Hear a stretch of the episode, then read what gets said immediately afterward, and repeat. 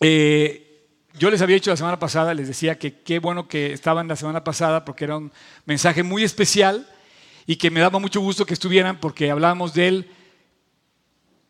O te arrepientes o habrá destrucción. Fue un mensaje en el que puedo resumir la semana pasada. Si no lo viste, está arriba en, las redes, está el, el mensaje ahí. Y bueno, básicamente hemos caminado a lo largo de los tres capítulos primeros de Jonás. Hoy vamos a entrar al último, el cuarto capítulo y espero terminar entre hoy y el próximo domingo todo el, todo el tema de Jonás. Y bueno, Jonás habla de la gracia de Dios, de cómo la ballena fue usada por Dios para regresar a, Jonás a, la voluntad y a la obediencia, a tratar con su orgullo. Y es lo más difícil que puede haber eh, en el ser humano, el corazón, un corazón orgulloso. Eh, finalmente, Dios habla con él, trata con él de una manera extraordinaria y Fuimos testigos de cómo Jonás regresa, ya lo contamos todo esto, y la semana pasada sale a predicar a Nínive un mensaje increíble que dice, arrepentíos o habrá destrucción. Nada más claro como eso. O el, o el, cuate adúltero se, arrepiente o va a haber destrucción. O el mentiroso se arrepiente o va a haber destrucción. O el que se pelea se arrepiente o va a haber destrucción. O, o cambiamos o va a haber destrucción. Y para cambiar tenemos que arrepentirnos. Entonces el mensaje de la semana pasada, el capítulo 3 de Jonás, era muy claro cómo Dios nos invitaba a arrepentirnos, porque si no va a haber destrucción. Es el mensaje que Jonás entra a Nínive para contar, o más bien quería anunciar el juicio que venía. Entonces, señores, los que están aquí por primera vez, bienvenidos. Eh, sé que hay personas por primera vez aquí que no habían venido antes. Me da muchísimo gusto que estén acá. Pero te quiero decir una cosa, o buscamos a Dios en esos términos o no hay otra salida o nos arrepentimos o vamos a sufrir las consecuencias de lo que estamos haciendo mal. El hombre es malo, el hombre es el hombre eh, naturalmente tendemos al mal y todos somos testigos de que hemos hecho cosas equivocadas, pero hay un camino de regreso a casa y hay un camino a Dios que es a través del arrepentimiento. Es el único camino, no hay otro. Y en una vez que nos arrepentimos, podemos regresar al plan de Dios, pero si no nos arrepentimos, va a haber destrucción. Eh, en, términos bíblicos dice que va a haber un juicio. Y viene un juicio. Ahora, después de los acontecimientos de esta semana, esta semana acaba de ganar las elecciones el señor Donald Trump. Y la verdad, fue tan fuerte el impacto que tuvo que ni siquiera había terminado la elección y bueno, ni siquiera ha tomado posesión. Y ya México es el primer país directamente afectado por este hombre. Él prometió deportar a 11 millones de mexicanos son 15 mil diarios para que me entiendas la locura de lo que significa esto. No sé cómo lo va a hacer, no sé si lo puede hacer, no sé cómo, pero yo te voy a decir una cosa. Después de estas noticias, te quiero decir, bienvenidos a la historia. Porque antes oíamos del rey Nabucodonosor, ¿no? Y le compusimos la ópera Verdi, vamos a oír a Nabucco, ¿no? Y de repente decimos, no, aparece el profeta y lo cambia. Y pensamos que la historia no se iba a repetir nunca. Bueno, este es el Nabucodonosor que está a punto de entrar. Este es otro igual. O peor. Es un hombre que, que evidentemente Estados Unidos votó por él y nos revela un poco el corazón de lo que hay detrás de los, de los estadounidenses, porque no sabíamos. Pero finalmente Estados Unidos escogió votar por él. Bienvenidos a la historia porque a partir de ahora se va a seguir complicando la cosa. Pero yo te quiero decir algo. Llegó el momento de, creer. Porque eso es lo que a mí más me gusta. Mis brazos de protección, mi refugio, mi escudo, se llama Jesucristo. Y en Él estoy seguro, pase lo que pase, tiemblen los montes, se levanten las olas, se acabe el mundo, lo que suceda, yo predico hoy al ser que me protege de aquí hasta la eternidad sin fin. Se llama Jesucristo. Y si tú estás buscando un refugio de cualquier acontecimiento, no es de una cuenta de banco, no es un tipo de cambio, no es la salud, no es un buen abogado, no es un gobierno, es Jesús. Bueno, llegó el momento de creer.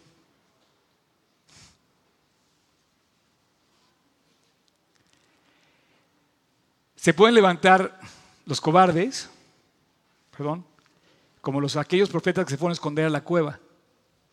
O se pueden levantar los valientes que le van a creer a Dios y van a mantenerse fieles y firmes y pueden cambiar la historia. Esos son los que le creen a Dios, son los que hacen la diferencia. Siempre. Los que creen a Dios son los, son los que hacen la diferencia. Los que no le creen son los que siguen más de lo mismo. Nabucodonosor no pudo con Daniel. Tú sabes la historia.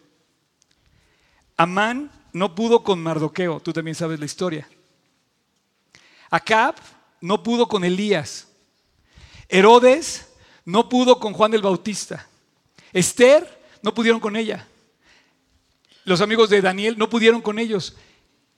¿Contigo van a poder o no van a poder? Si estás con Cristo, no van a poder.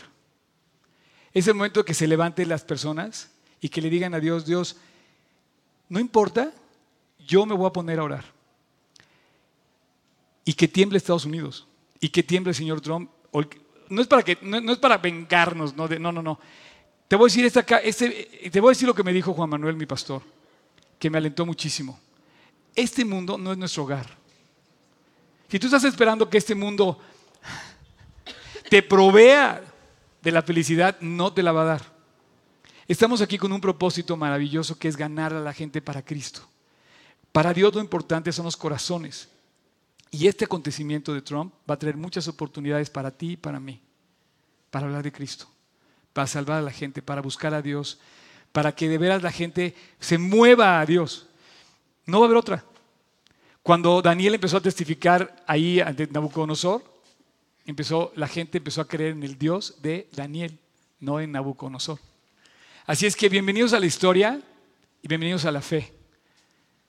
Y si tú quieres, vas a encontrar tu propósito, no para hacer una revolución, no para levantar una marcha, sino para ponernos a orar. Y cuando veas a Dios cerca de ti, vas a ver las cosas cambiando. Increíble. No va a haber de otra forma. Ahora, así como vemos estas grandes historias como la de Daniel y etcétera, me impresiona porque, de veras, Herodes no pudo con Juan el Bautista. Amán no pudo con Mardoqueo. Increíble por más malvado, por más poder que tenía, el, capítulo 2 de Miqueas dice, hay de los que usan el poder para hacer el mal. ¿Ah? Cada uno va a dar cuentas. Pero bienaventurado aquellos que creen, porque al que cree todo es posible. Si tuvieras fe, puedes mover montañas. Y es el momento de que México empiece a creer. Empecemos a, tomar en su lugar. Este, este, estudio de Jonás nos ha llamado de verdad a todos a levantarnos para tomar el lugar que tenemos en la escuela, en el trabajo, en la casa. Y hoy particularmente, después de haber visto la semana pasada esto del arrepentimiento, hoy nos revela Dios un, momento en la vida de Jonás muy importante. Como nunca en la vida, yo, yo estoy conmovido y quiero decirte que yo estoy incluido en primera persona junto con ustedes en la enseñanza. Estamos aquí todos, todos, para aprender y para mover nuestro corazón hacia Dios, para obedecerlo, para seguirlo. Y yo me quiero poner en primera fila. A partir de ahora vamos a ver cuatro enseñanzas, que yo puse cuatro enseñanzas para este, estos cuatro versículos que siguen, que a mí me conmovieron muchísimo. Primero vamos a leer en, nuestra Biblia en español, no vamos, a usarla, no vamos a usarla en chino, vamos a leerla en español. Pero qué bendición que, la Biblia esté al alcance de tanta gente. El título, si tú ves en tu Biblia, si tú ves ahí, ¿qué dice? En el capítulo 4. El enojo de Jonás. El enojo de Jonás. O sea, así nomás. O más claro, ¿quién no se ha enojado aquí? ¿Quién, ¿Quién, no se ha enojado nunca? A ver, Homero, yo creo que tú siempre has estado contento, ¿no? Bernie, ¿tú te has enojado alguna vez? O sea, yo creo que a todos nos queda en saco. Nada más, nada más empezando con el título, ya empiezas a ver por dónde se va a ir Dios. El enojo de Jonás, capítulo 4, versículo 1. Pero Jonás se apesadumbró en extremo y se enojó. Me encanta, me encanta ver cómo revela la Biblia el saque de onda. O sea, se sacó de onda, se puso triste, después entró frustración ya que estaba frustrado, le dio como un coraje de no poder hacer nada, porque empezó a ver que las cosas funcionaban no como él que había pensado, sino como Dios pensaba, y no quería aceptar la voluntad de Dios. Y entonces se enoja. Se enoja. ¿Dónde, ¿Dónde he oído eso? Yo y tú somos igualitos que Jonás. Y oró a Jehová y dijo, ahora, oh Jehová, ¿no es esto lo que yo decía estando aún en mi tierra? Por eso me apresuré a huir a Tarsis, porque sabía que tú eres Dios clemente y piadoso, lento para enojarte y grande en misericordia y que te, que te arrepientes del mal. Ahora pues, oh Jehová, te ruego que me quites la vida, porque mejor me es la muerte que la vida. O sea, el drama en serio. Y te digo una cosa, esto, nos describe a ti y a mí. Hay muchas veces en las que tú y yo queremos morirnos y literal, de verdad, o sea, parece de broma, pero hay veces que un quebranto económico o un quebranto emocional nos pueden llevar a sentirnos igual. Si tú estás pensando que estoy jugando, hay mucha gente que sí se ha quitado la vida porque ha vivido esas, esas condiciones. Y esto es terrible. Y entonces él dice, quítame la vida porque es mejor que yo me muera a que siga viviendo. Él no encuentra esperanza, él no le ve cómo seguir adelante, él empieza a ver que no hay futuro. Y después termina y dice, y Jehová le dijo, ¿haces tú bien en enojarte tanto? Y hasta ahí vamos a llegar esta, esta mañana en nuestra lectura de Jonás, porque yo quiero que nos detengamos en esta pregunta, que te quiero dejar que subrayes en tu corazón y en tu mente, ¿haces bien? Esa pregunta, déjala tantito así como archivada arriba, porque vamos a rezar al final de ella. Pero te quiero decir que hay muchos creyentes, muchos, muchos eh, eh, corazones que creen en Dios o que aparentemente creen en Dios, que llegan hasta este momento. Muchos creyentes quieren vivir para Dios hasta cierto punto en donde ya lo demás ya les cuesta más trabajo. Esto describe mucho la realidad de nuestras vidas porque hay muchas veces en donde tú dices, no, ¿sabes qué? Ya no, ya no quiero creer, me quiero cambiar, ya no quiero buscar a Dios, ya no quiero leer, me voy a cambiar de iglesia, me voy a cambiar de célula, este, ya me cayó gordo el pastor, o no sé, empiezas a hablar así y es como el síndrome este de, los eh, chapulines, ¿verdad? Que cambian y cambian y quieren salirse de la voluntad de Dios mientras como buscándole vueltas para no, entrar al propósito que Dios quiere. ¿Sabes qué quería Dios hacer con esto? Llevar a Jonás verdaderamente hasta su corazón, hasta él, hasta dentro de él. Dios quería que Jonás realmente pudiera profundizar en el mismo corazón, porque él le entregó el perdón a Nínive, le otorgó el perdón a Nínive. Así es que yo pienso que hay muchos creyentes que llegan a servir a Dios hasta que todo está bien. En el momento que todo se complica, no, ya no, ya no juego esto. Y ahí, Oscar, ahí nos vemos. Y he visto muchos así. Pero gracias a Dios que siempre que pasa eso, siempre Dios levanta a alguien más valiente y lo trae de regreso. De verdad, como lo hizo con Jonás. No es nuestro tema, la verdad, pero te quiero decir que es una realidad que nosotros nos enojamos y empezamos a criticar a Dios, a enjuiciar a Dios, y Dios lo sentamos en el banco de los acusados, ¿por qué haces esto? Te dije que iba a pasar, ¿por qué me lo hiciste a mí? Y entonces vamos a una serie de cosas hoy que cabemos perfectamente los seres humanos en eso. Eh, y Dios, bueno, finalmente puede cambiarnos por completo y puede cambiar, muchas veces hace ese cambio haciendo cosas que nosotros no esperábamos. O sea, haciendo, provocando cambios que no teníamos esperados. Por ejemplo, tu fe se va a revelar ahora que vayas a comprar un dólar y que tengas que pagar 21 pesos en lugar de 18 la semana pasada. Por así decirte, ya hay un cambio que tú no tuviste, pusiste controlar, pero que Dios te va a forzar a creer. Y te va a forzar a, no perder la paciencia, a no perder la gratitud, a no perder el foco de lo importante, porque todo nuestro entorno de repente cambia en circunstancias muy adversas. Un asalto, una traición, una mentira, un quebranto, un problema de salud. De repente vivimos cosas que no queremos vivir y que nos forzan a conocer el corazón de Dios de una manera más íntima. Y por eso me encanta la Biblia. Porque nos está hablando de la realidad de la fe. Bienvenidos a la historia. Y hoy puedes empezar a, vivir historias de fe reales. Así es que Eh, ¿Podemos ser como Jonás? Sí. Vamos a ver cuatro cosas en, esta, en, estos, en estos versículos que yo como que tocaron mi corazón, a las que yo me incluyo y que las vi como un reto de fe. Yo me tuve que poner varias veces en la semana en ante, ante estos cuatro versículos de rodillas y le pedí a Dios, hazlo en mí, por favor. Yo quiero ser un ejemplo en esto porque a veces pienso que no lo soy. Lo primero que te quiero decir es la manera en la que Él cambia el, el momento de victoria de Dios. O sea, tú imagínate que hasta la semana pasada era exitoso el mensaje de Jonás. Todo Nínive se arrepintió. desearíamos que todo México se arrepintiera, que todo México cambiara, que todo México, pues ya no tuviéramos que cuidarnos y seguro sobre seguro, llave sobre llave. Deseamos, bueno, eso pasó con Nínive. Y él, en lugar de gozarse, él se enoja. El punto número uno, si lo quieres poner, Tocayo, es alégrate, no te enojes. O alégrate, no discutas. Porque somos así, nos encanta discutir, nos encanta. En la primera, en la primera que podemos, nos encanta eh, echarle bronca al que primero se deja. Oye, este, por ejemplo, el otro día me estaban, me estaban como queriendo echar bronca y no, se vayan a sentir eh, ofendidos, pero es porque no los invité a correr. Es que la verdad es que no puedo. Son 400 personas, es muy difícil. Y por otro lado sería muy difícil que yo dijera, oye, voy a correr, ¿quién quiere venir? O sea, no sé cómo hacerle. O por ejemplo, oye, este, tengo que salir hoy temprano, voy a dejar mi estudio más temprano. Oye, no, me falta hora aquí para mi estudio. O sea, ¿por qué te vas? Entonces luego, luego empezamos a discutir en lugar de agradecer.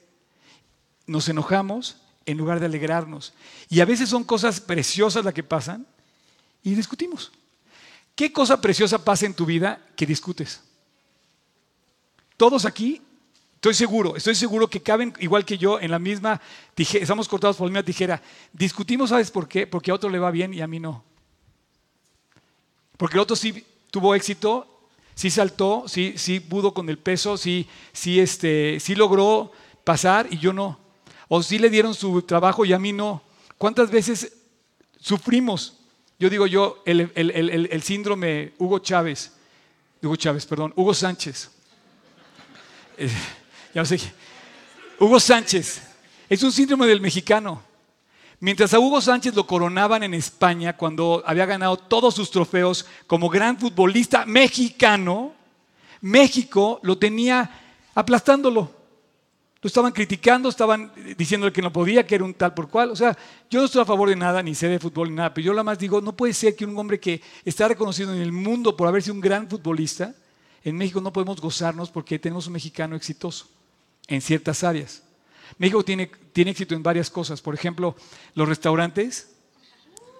Es lo poco que hay en el mundo de lo cual hoy podemos de verdad enorgullecernos para bien. México ha dado una gran eh, lucha y un gran, eh, como digamos, este nivel en la, en la, en la pues, como presencia de, la comida mexicana en el mundo.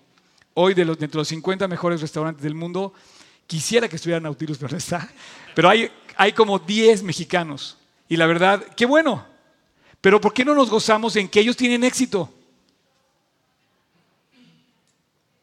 ¿Por qué nos enojamos tanto? La pregunta de Dios es, ¿por qué? Dice, ¿haces bien enojarte tanto? Nos molesta que el otro prospere, nos saca de onda que le vaya bien al vecino. ya sacó, llegó con el coche nuevo y... Ah, o sea, gracias a Dios. Entonces tenemos la verdad mucho que recapacitar en esto porque este es un tema de discusión y hacemos temas de discusión cuando debemos estar haciendo temas de alegría. Debíamos estar haciendo fiesta y Jonás empieza a ser un tema de discusión. Eh, Jonás en un sentido eh, quería que Nínive fuera juzgada, destruida. Y Dios, Dios cambia y le dice, Dios, ya ves, estoy frustrado porque yo quería vengar lo que le hicieron al pueblo de Israel y tú los perdonaste. Así es que eh, esto me lleva a, decirte algo, miren, en todo esto que yo estoy diciendo, estoy expresando mi ser, pero tampoco estoy queriendo echarle bronca a nadie. Y te quiero invitar a que pongas algo, no sé si lo puedes escribir ahí, Tocayo. Sé parte de la solución y no hagas más grande el problema. Muchas veces nos enojamos tanto que en lugar de tratar de solucionar, lo hacemos más grande el problema. Un grito no arregla el problema. Una división no arregla el problema. Y yo y tú tenemos que ser parte de la solución. Imagínate qué increíble sería que, oye, este, ¿cómo le hago para que no se enoje tal persona? Pues a ver, este, ver de qué manera tú puedes estar ahí al tanto, en lugar de crear un problema. ¿No será eso lo que nos pasa en nuestras casas? Que de repente empezamos a ver que los papás se, pelean. Oye, bueno, hay cosas que, que habría que ver el punto, pero, pero, en, pero en términos generales, yo creo que estamos eh, eh, llamados a, recapacitar en esto. Perdón, es que no sé qué le pasó a mi teléfono. La Biblia es la que no falla. Se los dije desde un principio. Este, y, nos encanta discutir. Hay veces que llegas tú feliz a tu casa y terminas enojado porque todo se cambió.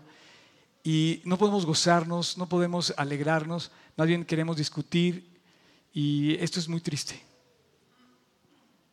Esto es muy triste cuando ves ya, por ejemplo, que si el partido azul hizo algo que el partido rojo no le gusta o si el partido amarillo, entonces Ah, no, porque lo hizo el otro, entonces no lo voy a apoyar. Entonces empezamos a pelearnos.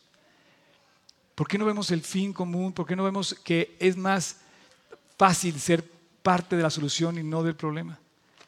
Esta delegación, aquí donde estamos, digo, se lo digo como comerciante, la actual delegada está peleando con el, con el anterior y así está todo el país. Señores, ¿no creen que ya es momento de de verdad reaccionar? enojándonos, no vamos a lograr nada. Por eso te invitaba yo a orar. Y bueno, Dios, a Dios lo culpamos de todo y creo que podemos nosotros empezar con nosotros mismos. Eh,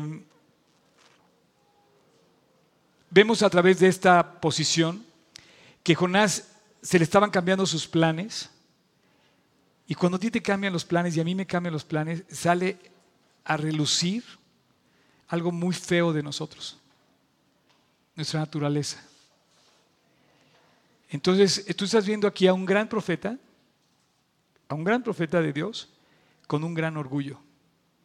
Y tú y yo podemos estar en las mismas eh, condiciones. Este estado mental de Jonás le hizo que Dios le hiciera varias preguntas que yo te quiero hacer. ¿Haces tú bien en hablar así? ¿Estás bien eh, cuando te justificas? ¿Hago yo bien en enojarme tan rápido? Fíjate que ustedes me conocen, algunos más, otros menos, y yo a veces soy muy apasionado en las cosas que, hago, ¿no? En, en, todo, o sea, y, y, a veces he tenido que tratar conmigo mismo y le tengo que entregar a Dios ciertas cosas. Yo les voy a pasar mi tip. Ahí tengo, una fórmula que me di cuenta cuando me di cuenta que hay una parte que se salía de mí que no me gusta cuando me enojo. Cuando empecé a ver, dije, no, es que esa parte no me gusta. Dije, Dios, no me gusta cómo reaccioné. Entonces descubrí que lo que tengo que hacer cuando me enojo es cerrar mi boca y ponerme a orar.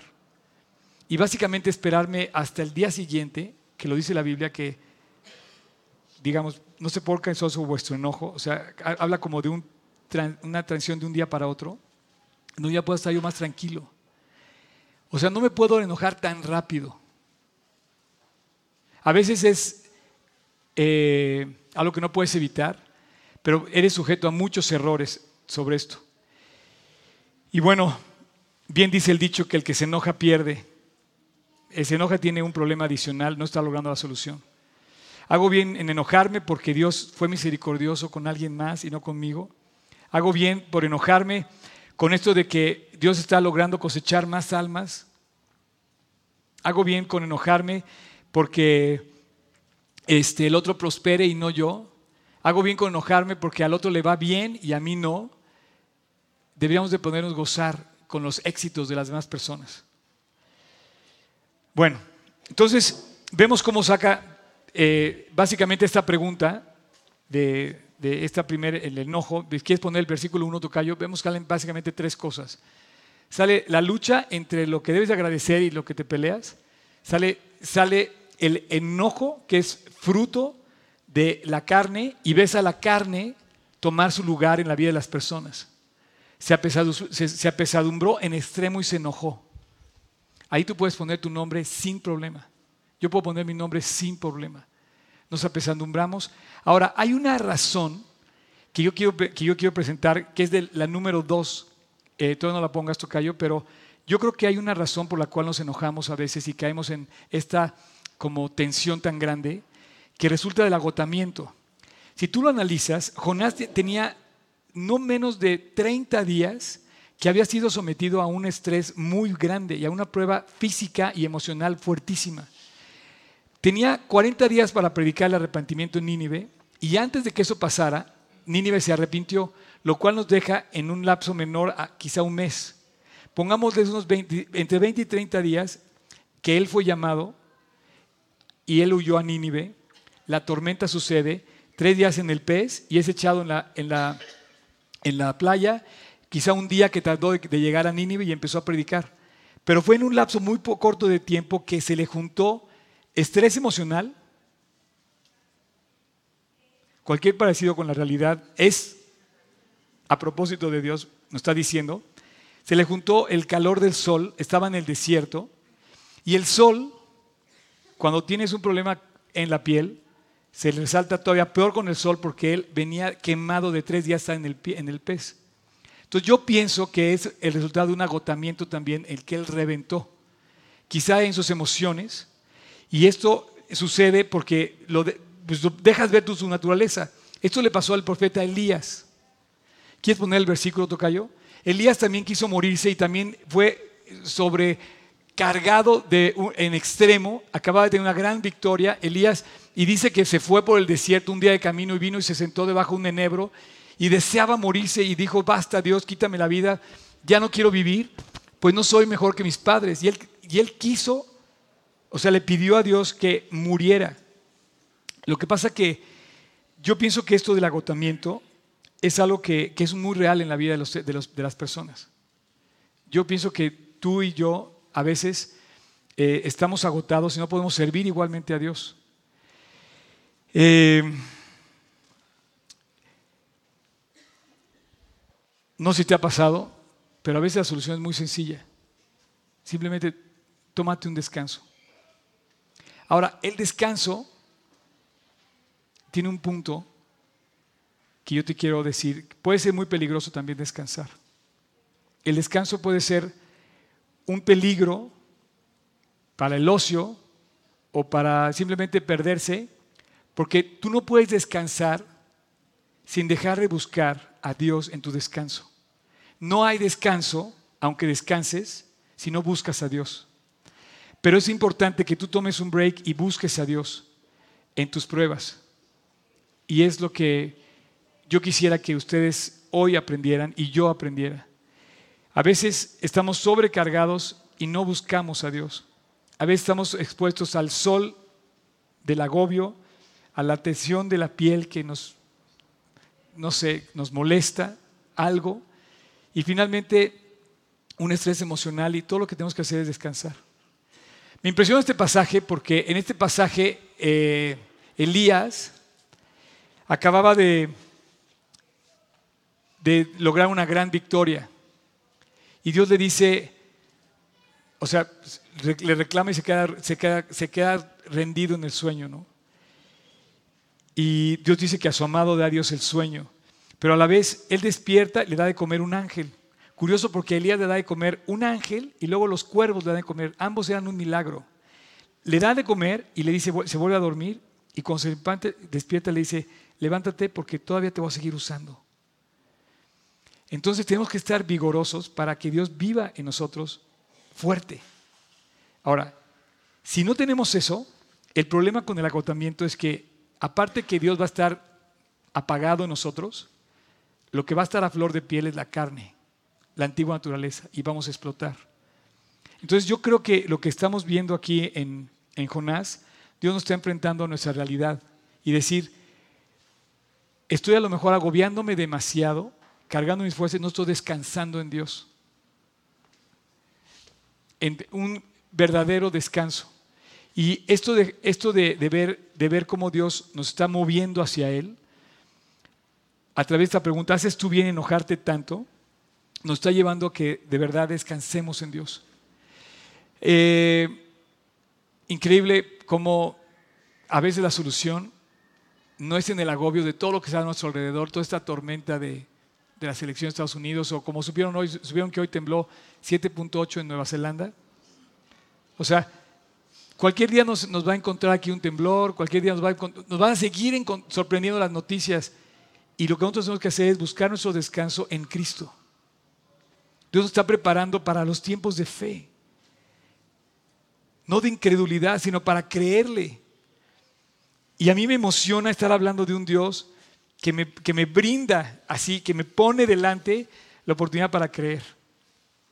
Por eso me, llamó la atención tanto el comentario de Juan Manuel que dijo, es un, es un tiempo que va a tener muchas oportunidades. Y así lo ve un hombre de Dios.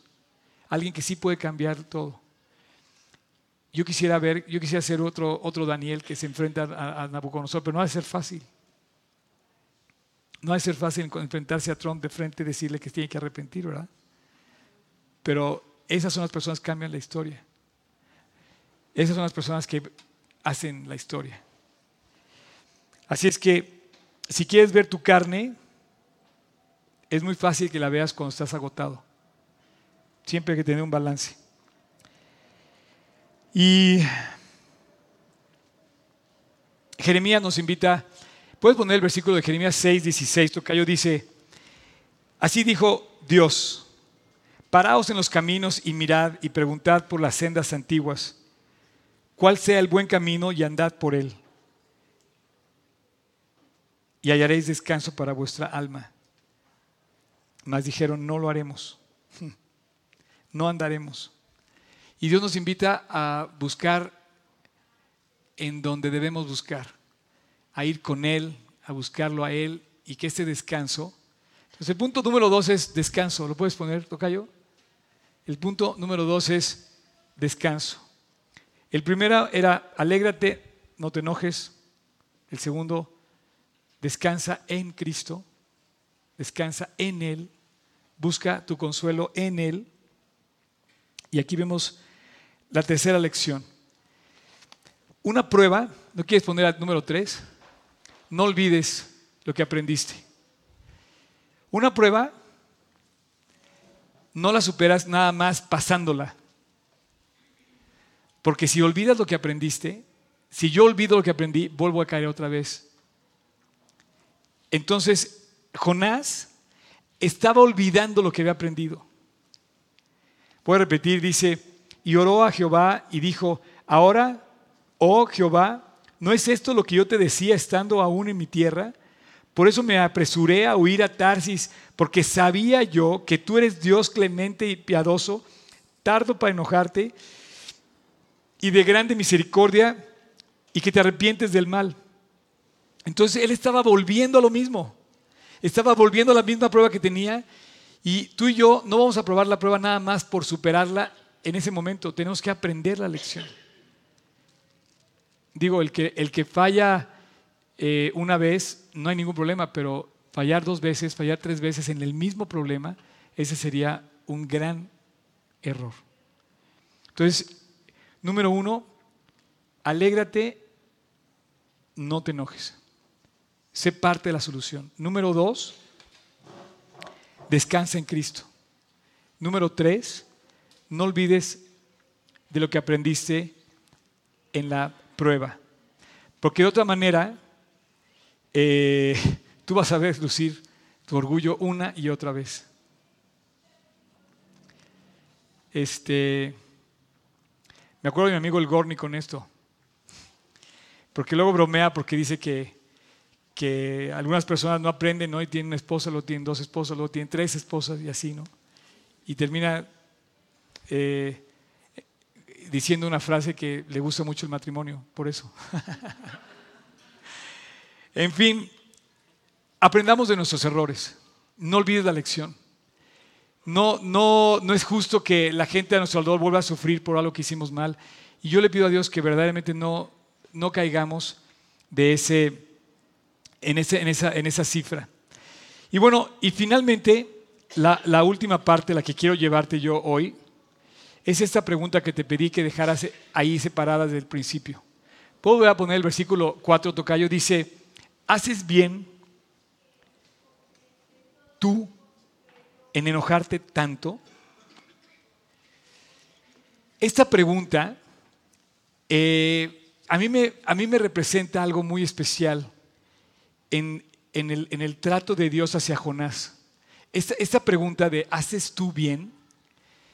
Es como cuando tú eres consciente de que alguien te está viendo y te dice, oye, ¿ya te viste? Y me recuerda esos videos que andan muy eh, eh, virales, que andan circulando por todas las redes. ¿Se acuerdan, por ejemplo, se acuerdan de las ligas? ¿No? ¿Se acuerdan del video de las ligas? ¿No se acuerdan de las ligas? ¿Se acuerdan de las ligas? ¿No? ¿Se acuerdan de Lord Ferrari? o, Lady Polanco o Lady no sé qué. Y o sea, pareciera que hay momentos en donde Dios te graba. ¿No se acuerdan de las ligas famosas? En la oficina de este señor que, bueno, en fin, que le dieron no sé cuánto dinero y que le faltaban ligas para amarrar el dinero. ¿No se faltaban? ¿No se acuerdan? No olviden las lecciones aprendidas del pasado, ¿ok? En fin, mira, lo que te quiero decir es esto. En el trato que Dios tiene con Jonás, Dios le hace ver que lo está viendo. Ay, Oscar, obvio. Sí, pero es que no vivimos creyendo eso. tú imagínate que de repente te descubren y que todo el mundo se entera de lo que tú haces escondidas o de lo que yo hago escondidas.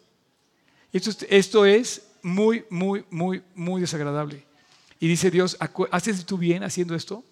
Me da la impresión que le enseñó el tape, oye, ¿ya te viste?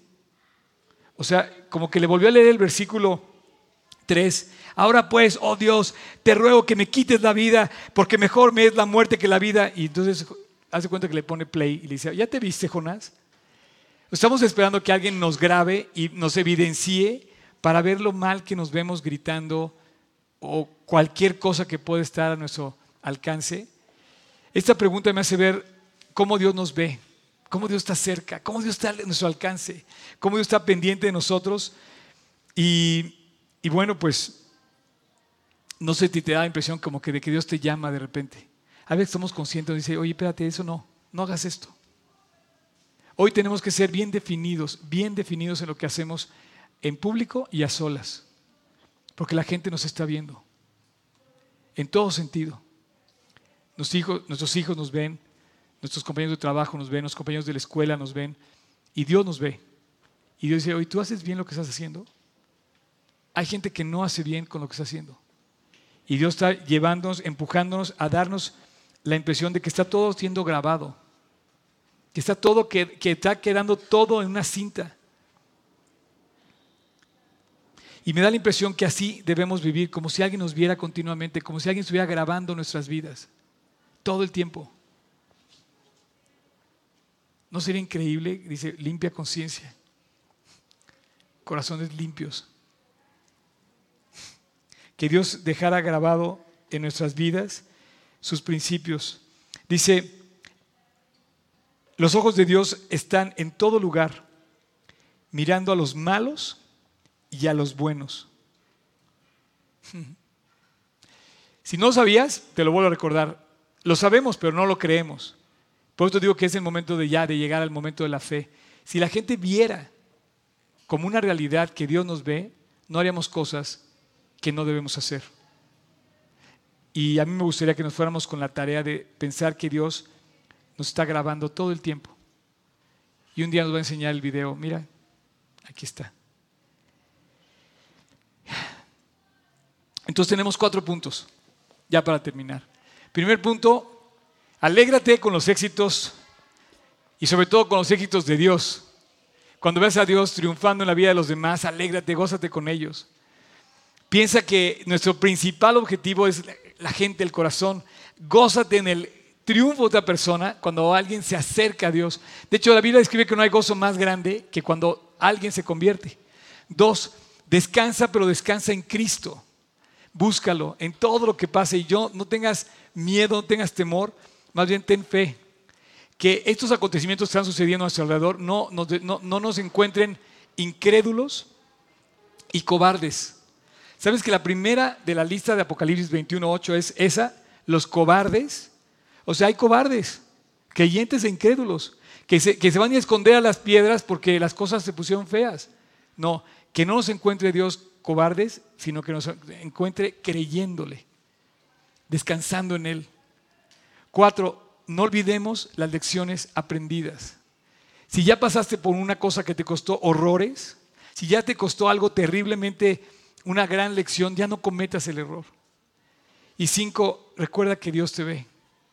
Perdón, cuatro, recuerda que Dios te ve. Y mira, en la biografía de todos, me encanta esto porque yo creo que tú tienes una biografía igual que yo, todos tenemos una biografía. Todos somos especiales, todos tenemos una historia, todos tenemos un corazón muy valioso para Dios. Es el motivo de todo lo que hizo el ser humano. En esa biografía se escriben muchos capítulos. ¿En qué capítulo estás?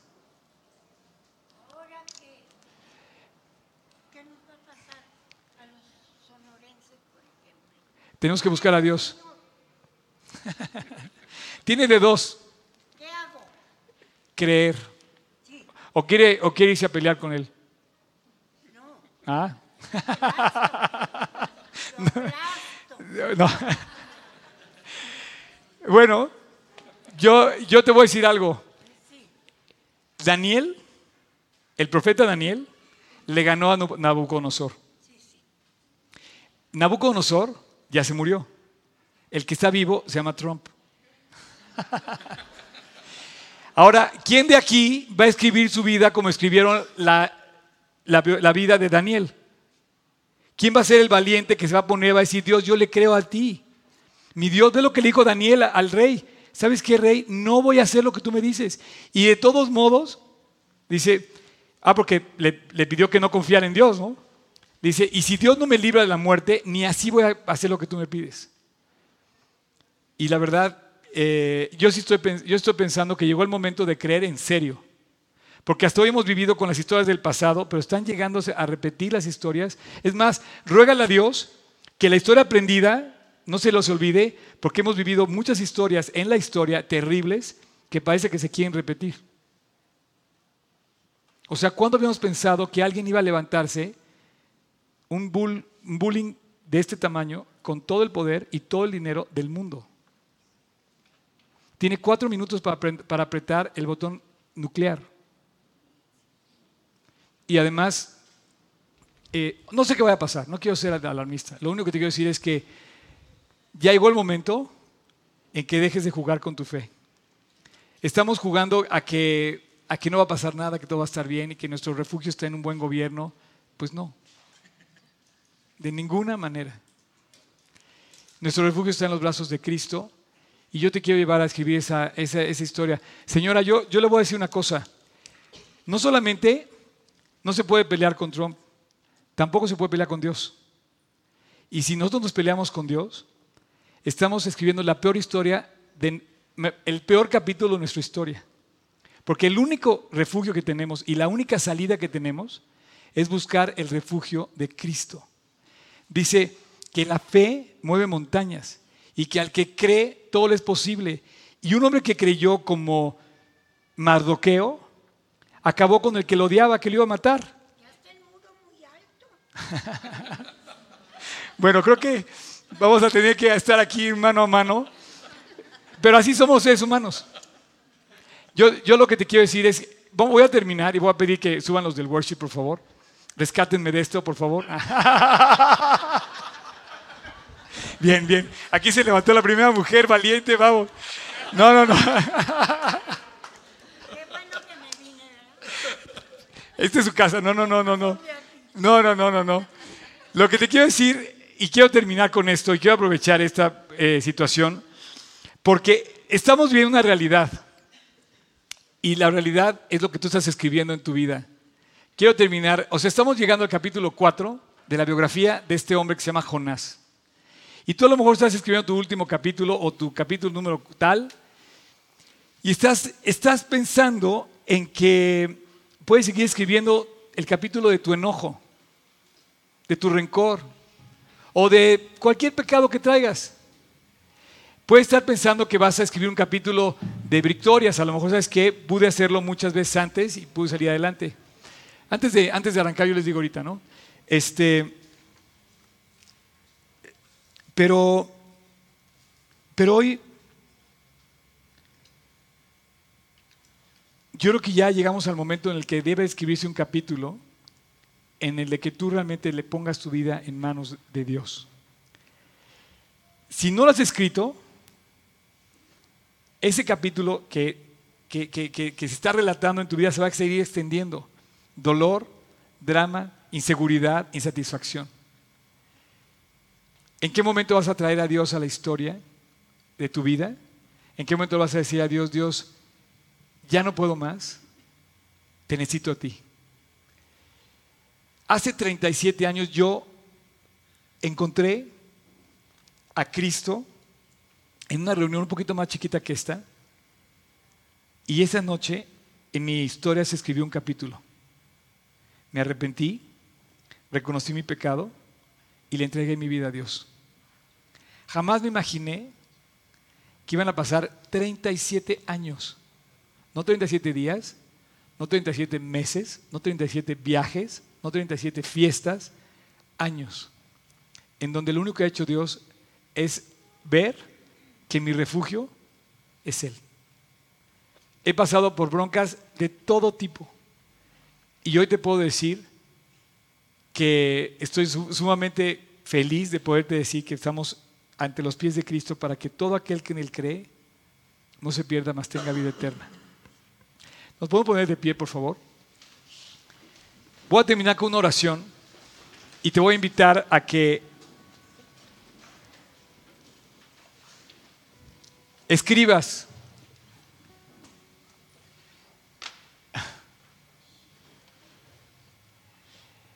en tu historia el capítulo más importante que jamás haya escrito.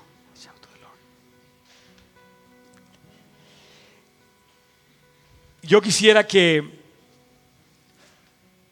ahí donde estás en tu corazón,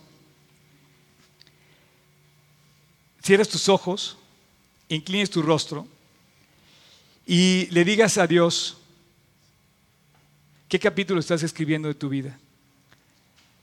Rebelión, coraje,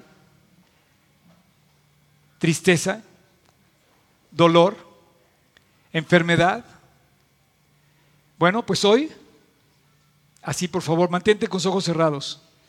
Inclina tu rostro. Hoy puedes escribir salvación. Hoy el capítulo de tu vida puede ser crucial. Porque de nada te sirve enojarte, reclamar, huir, cambiarte, hasta que no llegues a los brazos de Cristo. Venid a mí todos que estáis trabajados y cargados y yo os haré descansar, dice Jesús. Si tu pecado fuere como la grana, como la nieve será emblanquecido. He aquí todos descarremos como ovejas, cada cual se apartó por su camino. Y los capítulos lejos de Dios se siguen escribiendo. Pero hoy puedes escribir el capítulo donde te acercas a Él. Y quiero pedirte que así donde estás tú, ahí, en este momento, estés aquí presente o estés escuchando en línea, le digas a Dios que quieres escribir el capítulo más importante de tu existencia. Señor, sálvame. Perdóname. Te entrego mi corazón y mi vida. Y te voy a invitar a que hagamos una oración contigo. Yo no te conozco, no sé dónde estás, no sé qué estás cargando, no sé cómo está tu corazón. Pero Dios y tú sí. Y hoy, hoy puedes escribir una nueva historia. Una historia de perdón y de salvación que Cristo conquistó en la cruz. ¿Cuánto más vas a tardar? No lo sé. Pero si tú quieres, En tu interior repite conmigo esta oración. Jesús, te pido perdón. Sé que he pecado y me he separado de ti. No puedo. No puedo más seguir igual. Cámbiame, Jesús. Perdóname. Y entra a mi corazón. Hoy te invito a mi vida, Jesús. Límpiala, restáurala. Quiero salir de aquí contigo en mi corazón. Y quiero que escribas tu historia en mi vida. Que escribas mi historia de transformación y de salvación. Quiero caminar contigo el resto de mi vida. Y te quiero dar gracias por esa cruz que pagaste en mi lugar. Te lo pido en tu nombre Jesús. Amén. Bueno, no me deja de conmover que te presento la única salida que tenemos los seres humanos. Como el arca de Noé, solamente había una, y esa era hacia el cielo. No, no, busques en la seguridad de un país o de un gobierno, busca la seguridad en los brazos de Cristo. Si hoy tú le entregaste tu vida a Jesús y le abriste la puerta de corazón, me gustaría que así con toda libertad me lo dijeras levantando tu mano. Si hay alguien que hoy le haya entregado su vida a Cristo, gracias a Dios. ¿Cómo te llamas? Ana. Ale. Yo soy Karen. Te, te, encargo ahorita si le das un folletito a Karen, nada más para repasar lo que hicimos ahorita, pero bueno, Karen, bienvenida. Te puedo hacer una pregunta, ¿dónde está Cristo? En tu corazón. ¿Alguien más? Dios te bendiga. ¿Alguien más que ha invitado a Cristo a su corazón esta mañana? ¿No? ¿No? ¿Nadie más? Dice que uno, una persona me dijo que hace 40. Está padre, ¿no? Buenísimo. ¿Alguien más? ¿No? Bueno, pues quiero decirte algo. ¿Sí? ¿Cómo te llamas? Elena. ¿Dónde está Jesús? Es el regalo más grande que te puedes llevar. No hay otro. Haz de cuenta que sacaste lotería y le pegaste al premio mayor. Y más todavía. Elena y Karen, déjame decirte algo. Ah, mira, te van a regalar aquí. Pasa con, con, con Elena, por favor. Yo nada más quiero terminar. Karen, escucha esto, por favor. Elena, escucha esto, te quiero decir. Y... Ay, se me fue. Dice, de modo, aquí me, ayúdame a leerlo, dice, de modo que si alguno está en Cristo, una nueva criatura es. Las cosas viejas pasaron, todas son hechas nuevas. No voy a cansar de predicar a Cristo porque es la única manera en la que puede cambiar la vida de las personas. Felicidades, que Dios los bendiga y eh, vamos a cantarle esta parte. Mi Cristo, mi Rey, nadie es como tú, porque solo Él puede cambiar la vida de las personas. Dios los bendiga. Nos vemos el próximo domingo. Gracias, Karen. Toda mi vida quiero exaltar las maravillas de tu amor. Consuelo.